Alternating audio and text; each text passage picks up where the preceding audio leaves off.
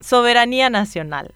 Muchos dicen estar enojados con Estados Unidos y su insistencia en el combate a la corrupción y el crimen organizado porque esta injerencia viola la soberanía de nuestro país. ¿Soberanía? ¿Cuál soberanía si quienes ostentan el poder político nacional siguen tan genuflexos a intereses que no son precisamente patrióticos como ya lo hacía Alfredo Stroessner en plena dictadura? Para la clase política paraguaya, las decisiones que históricamente han tomado los Estados Unidos respecto al Paraguay siempre han sido palabra santa.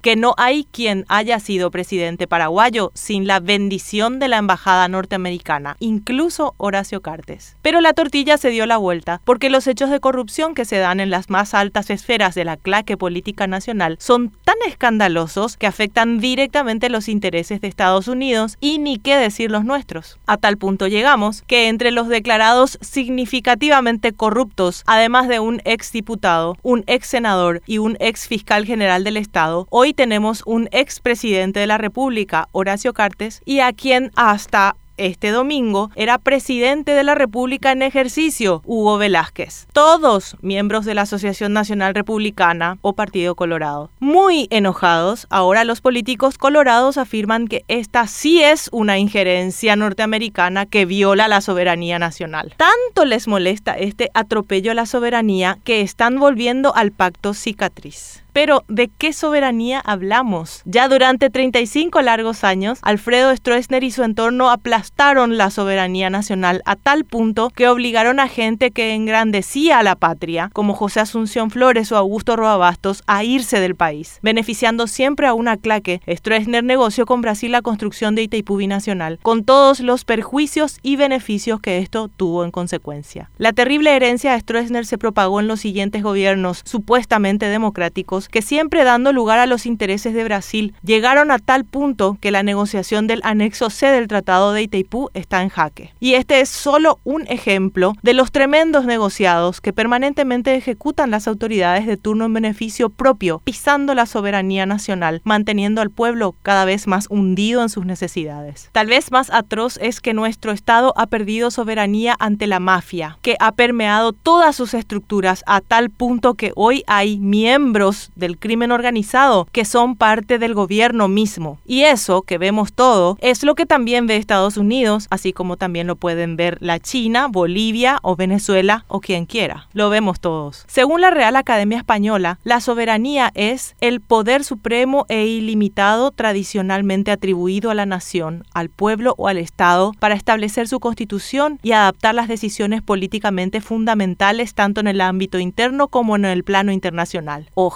El pueblo se dé cuenta que con migajas de la mafia ya no da y haga lo necesario por recuperar lo antes posible su soberanía.